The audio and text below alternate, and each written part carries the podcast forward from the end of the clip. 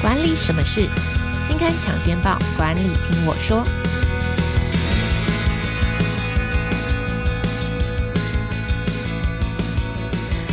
Hello，朋友们，大家好，我是经理人月刊的资深主编邵贝萱，我是贝萱，欢迎收听经理人 Podcast 管理什么是单元。这个单元每个月会跟听众朋友导读当期杂志的封面故事或特别企划，那也会请编辑团队跟我们一起分享专题制作背后的故事。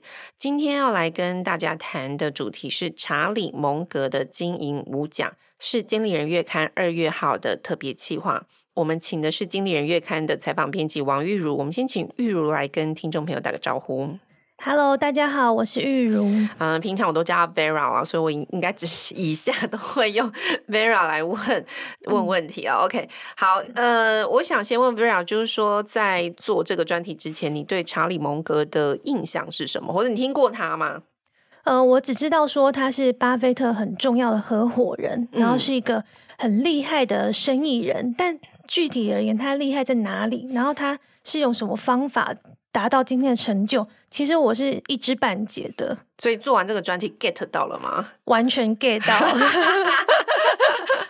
好，我先让 Vera 来跟听众朋友介绍一下。如果你还不知道查理蒙格，或者也是只是像 Vera 这样子知道说，哎，他好像是股神巴菲特长期以来的合伙人。那他因为去年就是 pass away，应该应该这样讲，就是所以新闻也有一阵子报道。那所以我我就在想说，那我们趁这个机会，先让 Vera 来好好跟听众朋友介绍一下，到底谁是查理蒙格，让他跟巴菲特的关系是什么？为什么呃他可以跟巴菲特合作这么久？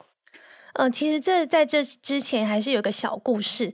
就是我们编辑部呢，我们在讨论我们的主题的时候，就想说，哎，二零二四年刚好就是查理蒙格满一百岁，我们本来就要做他满百岁的这个专类似专题，嗯，就没想到，没想到他就在这个前夕，在我们筹备的过程中，他就过世了。哦，OK，这蛮可惜的。对啊，但是就变成说，我们这个专题变成是查理蒙格留给世人的智慧遗产。哦、嗯，OK，好，那。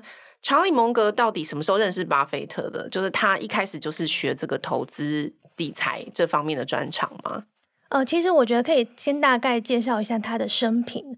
他他是生在那个美国内布拉斯州的奥马哈，所以他跟巴菲特是同乡。那查理蒙格他们其实是法律世家，所以他其实可是他自己在大学的时候，他一开始是到密西根大学学数学。那到一半就因为二战爆发，他就退学去当气象兵。那回来了以后呢，他就去申请哈佛法学院。可他第一次是没有申请上，是动用了家族的关系，他才进哈佛的。好，就 动用了吗？OK 哦，然后呢？然后可是虽然说好，他一开始是靠关系进去的啦，不过他还是表现的非常好，所以后来他就以优秀毕业生的身份毕业。那他毕业以后呢，就先。当律师，当房地产的律师，可是他一边也有在经营一些投资公司，然后把他经营的非常好。那一直到呃，他有一天呢，他就在奥马哈的俱乐部，然后就跟他的朋友聊天的时候，他的朋友就介绍巴菲特给他们认识。那在这之前，其实还有一个小插曲，就是当时的巴菲特其实已经开始在经营公投资公司了。那有一天，他就跟他的医生朋友聊天，就是想要说服那个朋友投资他嘛，出钱投资他。那那时候，那个他讲到一半呢，他那个朋友就说：“好，我决定出钱。”然后巴菲特就很惊讶说：“哎，为什么我都还没讲完，你就愿意这样投资我？”然后那个人就说：“因为你让我想起查理蒙格。”嗯，就说哦，原来巴菲特跟蒙格认识，其实是透过中间的朋友，有一个医生朋友叫做戴维斯哦。然后巴菲特本来想要说服他那个医生朋友说：“你来投资我的公司，你来，你来，你来投资我这边的公司好了。”结果没想到那个医生朋友就说：“好，跟你聊聊，我发现他跟我另外一个共同，你跟我你的。”讨论这个想法跟我另外一个朋友很像，就是蒙哥，所以他就介绍他们俩认识。对，然后他们认识以后就一拍即合，开始每天热线。天哪！然后 聊投资，然后聊得很开心。就是他们每天，他们每次聊天都会就是欲欲罢不能这样子。那那时候巴菲特就会就跟他说：“你现你这样子一边当律师一边经营公司，律师是每小时计费的，你这样可以赚多少钱？你倒不如就是专心的去做投资，因为我想巴菲特也看中他对于投资的眼光是很独到的。那蒙格他这个人呢，他的行事比较稳健，就你也可以说他比较保守，所以他一开始还都是兼着做。那一直到很长一段时间哦，一直到一九七八年，他才去担任波克夏海瑟薇的副董事长。可是其实在这之前，他们两个已经合作投资很多很多公司了。这样，那这后来的事情大家就比较熟悉了嘛。他们就一直共同经营扑克夏，然后每年股东大会就会出现那个长达五小时的 Q&A 问答环节，然后就看到两个阿贝在台上一边喝可乐一边吃花生糖这样。OK，好，那这次你做了这个，我们稍微了解了一下，就是蒙格的这个生平，然后他跟呃这个巴菲特认识的这个经过，以及一起开始合作的经过。那我想要先问一下，Vera，就是你做完这次专题，然后研究了蒙格之后，你觉得大家为什么这么喜欢蒙格或者推崇他？就是他，你 get 到他厉害的点在哪里？我觉得应该可以从几个方面来谈，因为我觉得他是一个很有老派资本家风范的人。他有几个特质，比方说他工作很勤奋，然后他投资的眼光能力很精准，以及非常的重视学习、博学多闻。然后还有他很在意品德这件事情。就是你想，华尔街有那么多厉害的投资人，包括巴菲特本身，那为什么大家都那么推崇蒙格？嗯，那。之前，因为他过世的时候，就有一个呃，也是华尔街投资公司的人，他就说，呃，蒙格他改变了大家一个很重要的观念，就是以前大家在做投资的时候，都会觉得说我要逢低买进，像巴菲特也是嘛，他也是逢低买进了很多经营不善的公司，然后等到他可能价格上涨了以后再去卖出。可是蒙格就改变了这个观念，因为他很重视价值投资。他他看重的是价值，不是价格，所以他就会跟巴菲特说：“你与其用很便宜的钱去买一大堆烂公司进来，然后你也不知道该拿它怎么办，因为它本身就内部有问题嘛。那倒不如你用一个比较合理的，甚至稍微高一点的价格去买那些经营很好的公司，然后可以长期持有，它可以为你赚更多的钱。那他就是用这个方式说服巴菲特去买进那个。”史诗糖果啊，然后还有可口可乐啊，那我们都知道他为波克夏赚上赚了好几亿的美金嘛。那第二个就是我们刚刚一直提到说，蒙格他很重视跨领域思考，就是他有提出一个多元思维的模型，就是说我们我们再去想，哦，一般华尔街的投资人或是大多数的投资人，他去判断投资标的的时候，一定都是从。公司的财务下手，他就想说，哦，这个股价是不是值得买？那早期的巴菲特也是这样子，可是蒙格他不一样哦，他除了去检视他的公司的基本财务状况以外，他也很重视内部的管理团队，然后还有外部产业的生态系。那他这个多元思考模型呢，他就是融合了很多个学科，比方说数学。工程学、物理学、化学、心理学，你想说一个人他要去懂那么多的东西，但他就说，因为你的精力有限，所以你不需要专精，你只要掌握几个基本知识，你就可以去很好的成为你投资的工具。比方说，呃，你要投资的公司，你不只要具备经济跟会计嘛，那统计的几率理论也很重要啊。然后你也要很重视心理学啊，因为我们人其实是很容易做出非理性的决定的。所以，如果你有不同的知识融合起来的话，你去看投资标的，你会有不一样的想法。这是蒙格为什么会这么成功的原因之一。嗯，我 echo 一下，就是 Vera 讲的，就是你可能在买一家公司，因为呃，巴菲特可能在投资的时候就会一开始也是不管是股票也好，或是买买公司也好，他看的可能啊这个很低价，然后买了之后，我可能在。考虑怎么样拆分它的，对，还有剩余价值的资产，或者是说我要怎么改造这个团队，其实这都花你买进来之后你要花很多心思，那不如就是看好一个呃还不错的公司，可是它现在的价值呃还没有上来，然后这个公司的负责人其实是大有潜力的，然后这个让我想到，就是你你等于说你是投资这个公司的未来，未来五年、嗯、十年。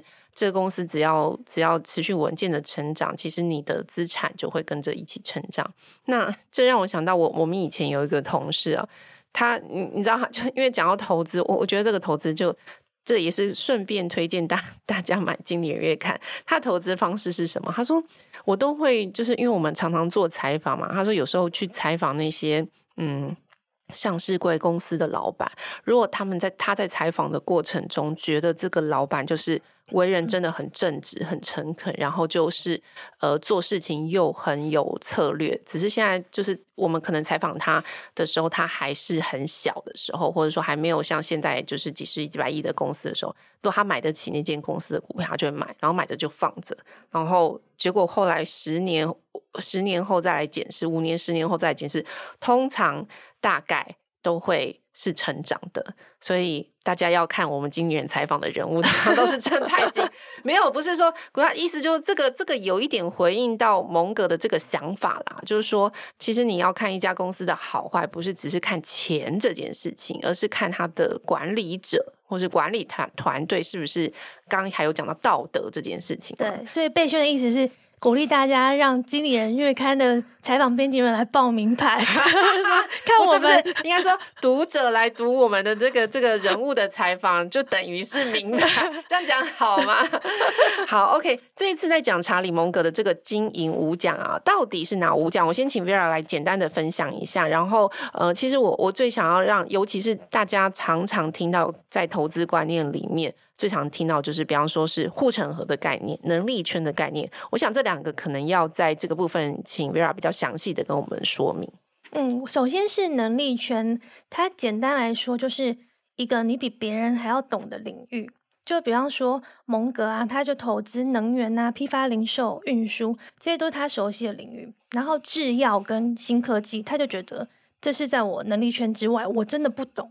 比方说制药，他就说制药你要去了解说那个新药的研发技术啊，那这个我都这东西我不了解，我就不知道它的获利是怎么来的，那它长期的获利模式是什么？它不清楚的话，他就绝对不会去投资。就是 again，就是强调每一个人的能力圈，不就是说他可能不了解制药这个产业，可是对于某些已经在里面工作的人来说，这可能是他最熟悉的领域。所以不是说制药圈的这个股公司跟股票不能投资，而是要端看你自己的专长跟呃你你了解的能力，就你了解哪些资讯，然后你的能力在哪里。对，每个人的能力圈都不一样哦。那蒙格他在九零年代的时候。就是因为他以前已经投资过科技公司，然后差点倾家荡产，他有这个惨痛的经验，所以到了九零年代末期，大家记不记得有一个网际网络的泡沫时期？那时候他就很坚持，我不要出手。那那个时候就有很多华尔街的人就是在稀稀疏疏，就说：“哎，查理蒙格他是不是？”落伍了，他投资观念已经跟不上时代了。就现在科技就是正在大爆发、大成长，.com 的那一阵风潮起的时候，你为什么不投资科科技公司？对啊，这么好的机会，你竟然不赚不赚这个钱？然后蒙格他就坚持，真的他坚持不要。结果没想到到两千年初，股市大崩盘嘛，然后就很多人惨赔。所以蒙格他就说，出现好的机会还不够，你必须够了解这个领域，你才可以投资。那他的能力圈呢，也要提醒各位，能力圈跟熟悉度不能混为一谈。嗯，怎么说？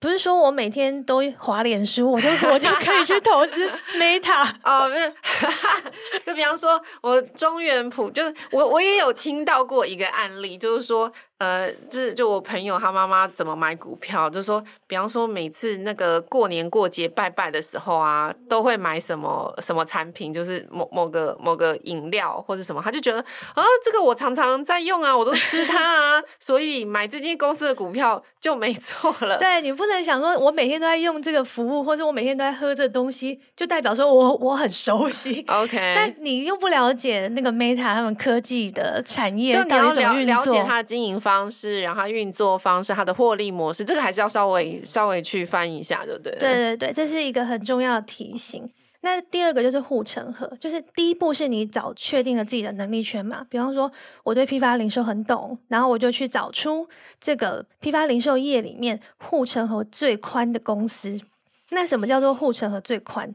那蒙格就说，护城河就是一个定价能力。嗯，他很常拿迪士尼来当例子，就是迪士尼它，呃，它是一个创造共同体验的地方嘛，你很难被取代的这个体验。所以，就算迪士尼它今天说它门票涨价，它的游客人数还是可以很稳定的成长，这就是定价能力。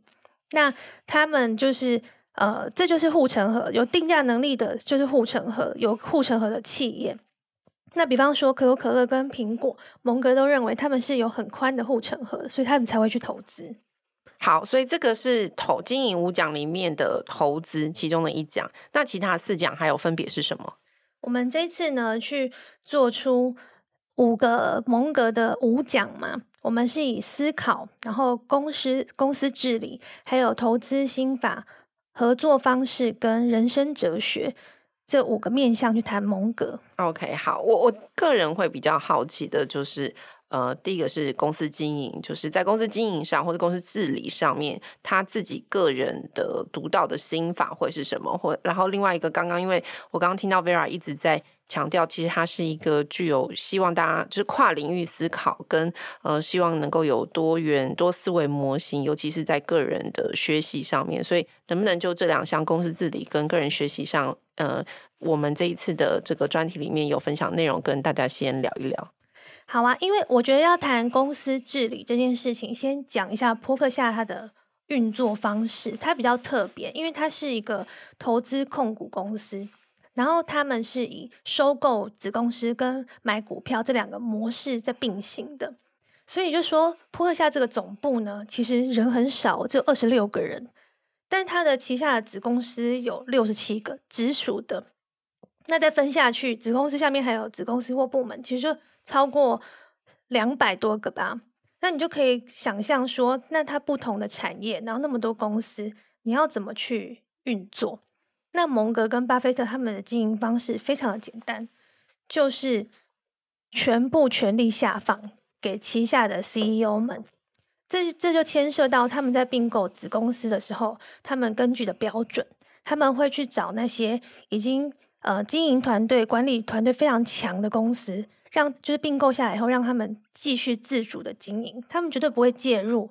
总部在那个，比方说广告预算啊、产品啊、定价啊，总部全部都是权力下放的。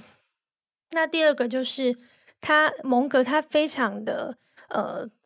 厌恶官僚主义，他就说，一个公司它一旦越来越大、越来越成功，那你就会有很多阶层嘛，那你就变成你要去听从层层的上级指挥，然后你会有很多没完没了的会议。我相信很多大公司或大组织的人都深有所感。那他就觉得说，这个其实是会影响你的效率，而且你会产生很多成本，所以。刚刚提到总部就二十六个人，就是他们超前部署。他从一开始就不让这个组织膨胀。他觉得说，呃，蒙格他讲过一个非常重要的观念。他说，你把一流的人才放在一个有官僚主义的大公司里面，他也没办法做什么。那他就觉得说，没有官僚主义这件事情，其实是扑克下很重要的一个优势。那还有第三个就是。呃，如果是一般来说有旗下这么多子公司的一个集团啊，通常大家都会去定目标嘛。比方说，他会要你的 CEO 可能每一季或是半年的成长目标，你要定出来，然后你要交给总部。可是波克夏也不做这件事情哦，因为蒙格就说，而且蒙格还说，做这件事情根本就是邪恶的化身。他说，你这样做会让大家觉得。心理压力跟财务压力很重啊。那他不定目标，那他管什么？他就完全都不管嘛？也不可能吧？应该还是会过问一下吧。他就是呃，他不需要承包预算呢。然后他比起短期的绩效，他更重视长远的目标。嗯嗯，对，OK，所以，就是不会每季每季这样子盯。不会，就是他很信任他旗下的 CEO 们。哦，OK，哇，那这个心真的很大。对啊，OK，好，这是在公司治理上，因为他们等于算是控股公司，所以就是旗下有很多做各种不同、各式各样的公司。对，所以他们扑克夏在并购的时候，他们有一个原则是写进他们那个手册里面的，就是。你要并购的时候，你一定要连他们的管理团队一起哦，不是有不是像有一些公司，他并购以后他就把里面的人开除，解散，对，换成自己人，对他们绝对不做这件事情。哦，OK，好，这是在公司治理上的几个大原则。那在个人学习上呢？因为这一次。啊，我这一次看到这个 Vera 做的专题，其中有一个是这个蒙格的这个推荐书单。我看到这个推荐书单，我就哇，蒙格真的是一个非常博学多闻的人。因为这个书单呢，不管是只不是只有商业管理书籍，还有包含一些物呃生物学，然后哲学 思考的书。没错，我觉得呃范围之广，所以在个人学习上，蒙格的建议会是什么？我们刚刚一直一再的重复说，他觉得你要有不同的工具，你才可以让你发挥优势，你才可以有好的思考的那个模式嘛。那他就主张说，其实我们每个人，你不用多，你每天拿出十 percent 或二十 percent 的时间去学不同领域的知识，对你来说会很有帮助，而且它会成为你跟别人不一样的优势。那我们刚刚讲到那个书单呢、啊，我可以念几个给大家听。比方说，深奥的简洁，他是在谈地球生命的起源。然后他又推荐哈佛这样教谈判力，你就可以看到说，这完全是非常不同的领域。可是蒙格全都把它纳进来，这个推荐的书单，你就可以知道说，他这个涉猎的范围有多广。OK，所以这个在个人学习上，就是强调，就是我跨领域的学习，跨领域的思考。因为其实你思考一件事情的时候，如果你只从单个领域其实是蛮局限的，有时候跨领域的这个火花会让你一些有不同的想法。对，这个我觉得好像是跟蒙格他以前在受学校教育的时候，他就有这样的感感受吧。他就说他，比方说他那时候是念哈佛法学院嘛，他是学法律的，可是他就发现说，你只靠法律这个专业。你其实是没有办法解决很多问题的，嗯嗯嗯，因为我们的世界非常复杂，我们的问题可能是综合的领域，只是因为我们受教育学门把它分得很细嘛，法律、经济啊、社会啊，那所以说你必须要自己去学习，去补足其他领域的知识，你才有办法去更容易解决你遇到的问题。这不只是投资上的。也是你生活上的，嗯，OK，好，这是公司经营、个人学习，然后还有之前我们讲的投资。好，这次专题其中还有一篇，我个人觉得啊，我好像又重新认识了蒙格一样。好，这一次有一篇呢，叫做你不知道的这个蒙格，蒙是很萌，这个我要怎么形容？很萌的萌，就是觉得你萌萌哒那个萌哦，然后。我对于其中就会讲一些他的小故事。我对于其中两个东西，我们讲我不要讲两个好，其他给给 Vera 来分享。我我对其中一个我非常的惊讶，就是他非常推崇，就你知道蒙格也是有偶像的，然后他的偶像偶像可不是他的 partner 巴菲特，他的偶像 是新加坡的前总理李光耀。而且他是他的疯狂粉丝，疯狂到什么程度呢？他说自己说，他家里面有一个李光耀的半身像。我第一次看到，想说 这个是真的吗？还是道听途说？这个是真的吗？Vera，这是他自己说的。OK，就是在李光耀去世的时候，人家就问他这件事情，因为大家都知道他很喜欢李光耀嘛。然后那时候他就说：“嗯，我想要做一个半身像，摆在我家重要的位置。”然后后来他好像还真的做了。OK，好，因为他他就一直说，呃，李光耀是一个很杰出的政治家，他把新加坡这个小地方建建设成现代化的国家。嗯，然后他还常常引用李光耀的口头禅，然后李光耀口头禅是找到正确的方法，然后要依照这个正确的方法去做。嗯，那蒙格就说，没有几个人可以实践，因为人很难做到说，我不断的去摸索什么方法正确，什么方法不正确。嗯。那他就说，刚刚就提到了，他说我家有两尊半身像，一个是他的偶像开国元勋富兰克林，另外一个就是李光耀。你知道我们现在录音机，我刚刚笑到那个耳机都要掉下来了。就我真的很想知道他对那两个半身像做什么？每天膜拜吗？冥想，对着他们冥想，就是如果有不懂的问题的时候，赐予我力量。好，OK，就这个除了李光耀的这个半身像之外，我们不可就是不知道的蒙格，你自己在搜集资料的时候，觉得还有哪些有趣的地方？呃，我觉得他一直在骂比特币这件事情 蛮有趣的。我也有看到这条，我也觉得哇哦，就是 真的是反其道而行的人。呃，他真的毫不避讳说比特币是老鼠药，你知道吗？他就说，嗯、他说如果你想要去勒索或绑架别人，那个比特币就是很理想的货币。他觉得啦，他这是蒙格的看法，他觉得这只是一群。很想要赶快赚钱的人，他把比特币当成工具，然后他觉得这跟对人类的文明进步是没有什么帮助的。嗯嗯。那他讲完以后，当然就会引起轩然大波啊。然后那个时候，比特币的价格不断的在上升，然后大家就跟他就跟蒙哥说：“哎，你看比特币一直在节节高升的。”嗯。然后蒙哥就说：“那就是比较贵的老鼠药。”他真的是一个很。坦率又毒舌的贝贝，我应该这样形容吗？他很有冷冷幽默哎，我我还看过一个股东大会的问答，就是他跟巴菲特不是两个人很像脱口秀演员，这样、嗯、一一一唱一和吗。是然后有一次巴菲特就说，他就说呃，我们要的找的董事，就是他们把那个扑克下海是会要找的董事是吉娃娃，不是大丹狗吧？嗯，还是我我有点忘记那个顺序。嗯，然后。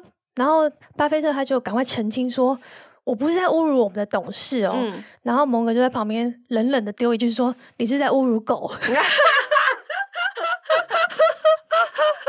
所以实际上他就是他就是一个 很有梗的人。OK 哦，就是。就很可惜，以后这个画面可能就是两个北北在台上很幽默的回答，就是可能底下的记者、投资人的问题的这个画面没有办法再重现了，因为蒙格去年就是过世了。那我我其实最想要问 Vera，就在做这次的专题里面，你感受到的查理蒙格，或你学习到查理蒙格的这个智慧或者是思维里面，你学习到最多的是什么？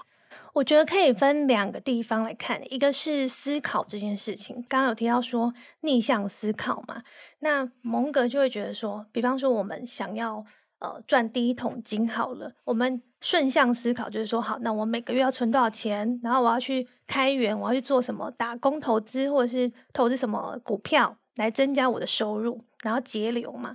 可是如果你去问蒙格，他就会跟你说，你要反过来想。你做什么事情会让你没办法存到第一桶金？就是你可能每个月都当月光族啊，然后你完全不记账啊，然后乱花钱啊之类的。那蒙格就说：“呃，你要去列出应该做的事情以外，你也要列出避免去做的事情，这样才可以让你更快的达到目标。”我觉得这件事情对我们日常生活都蛮有帮助的。那第二个就是投资的部分，因为我们现在的主流是提倡多元投资嘛，我们要分散风险。可是蒙格他自己的投资方式是相反的，他觉得刚刚讲到能力圈，你必须要找出你够懂的公司，然后你看中这个公司，它是好公司，它值得你去长期投资。所以他的主张是说，呃，其实你一个人，你如果你要长期三四十年都做投资的话，你拥有的股票。不要超过三档，那你你买的其实是这个公司的成长动能。你买了以后，它会它不断在成长，那就会变成你的复利机器。那这就，是大大的颠覆了我的观念。就是对，的确，因为现在有一种投资理财的说法，就是说啊，你不懂，那我们就买最好的 ETF 啊。好，对对对，就是五十，有人帮你操盘嘛，然后有人帮你选这个这个前五十。家表现全前五十家表现最好的公司。那我我其实自己在跟大家聊，或者朋友之间有时候会聊这个的时候，也会有听过，就是说啊，因为反正我就不懂，然后我就是大概听过，就是现在大家觉得市面上比较知名的，然后表现好的，或者是说像现在这样的 ETF，那就买下去就好。那有时候我都会想，你想想看，一档股票，嗯，两两三万最少吧，一只股票两三万到十几二十万，大家在买这些股票做决策的时候，其实很多时候都是没有真的好好的认识这家公司，或是认识这只股票背后的这个。经营策就这家公司的经营策略，我就买下去了。然后，但是你想想看，你那个决策是五万、十万、五万、十万的决策。我们平常买一个买一件衣服或买一个家具，你可能都还要货比三家，你都还要比较这些功能什么 CP 值。但你买股票，如果只是因为你不懂，所以你就觉得 OK，专家说的这样这样，然后就投下去。我觉得这也是一种很不可思议的这个理财方式，或是使用金钱的方法。哎。没错，所以蒙哥才会说，只有一无所知的投一无所知的投资人才会去分散风险，做多元投资。这他还在骂我们，对，对，因为他 他就是说，你要去，你要当然要把钱投在你懂的地方嘛。嗯，那如果他就说好机会是很少出现的，那一旦出现，你就要赶快把握住，然后下重注啊。嗯，那在这之前，你怎么能？你要怎么去判断这个机会是不是好机会？你就是要去。用多元思维模型去学习嘛，嗯、他就说，其实投资最大的好处就是可以让你不断的学习。嗯嗯，你到那个你选择那个公司，你就是去了解它的营运状况，还有那个产业的脉络，还有现在包括现在的社会局势啊，内外都会影响到这间公司的成长。所以蒙格才会强调说，嗯，你必须要有能力去判断你自己的优势在哪里，然后找到有护城河的公司。那一旦找到了，你就要很下重本的去投资，你才有办法赚到钱。OK，好，理解。以上呢，就是今天我们在管理什么事跟大家分享的这个呃二月号的特别企划——传奇投资大师的智慧——查理蒙格经营五讲。好，那有更多详细的细节，大家想要知道的话，欢迎购买本期的杂志。那今天的节目就到这边。喜欢经理人 Podcast 的话，欢迎到 Apple Podcast 给我们五星好评。那如果有职场困扰，希望我们解答，或是想要我们邀请哪位职场专家来节目上跟我们聊聊的话，也欢迎在留言区留言给我们。那今天的管理什么事就跟大家分享到这边喽，大家拜拜，拜拜。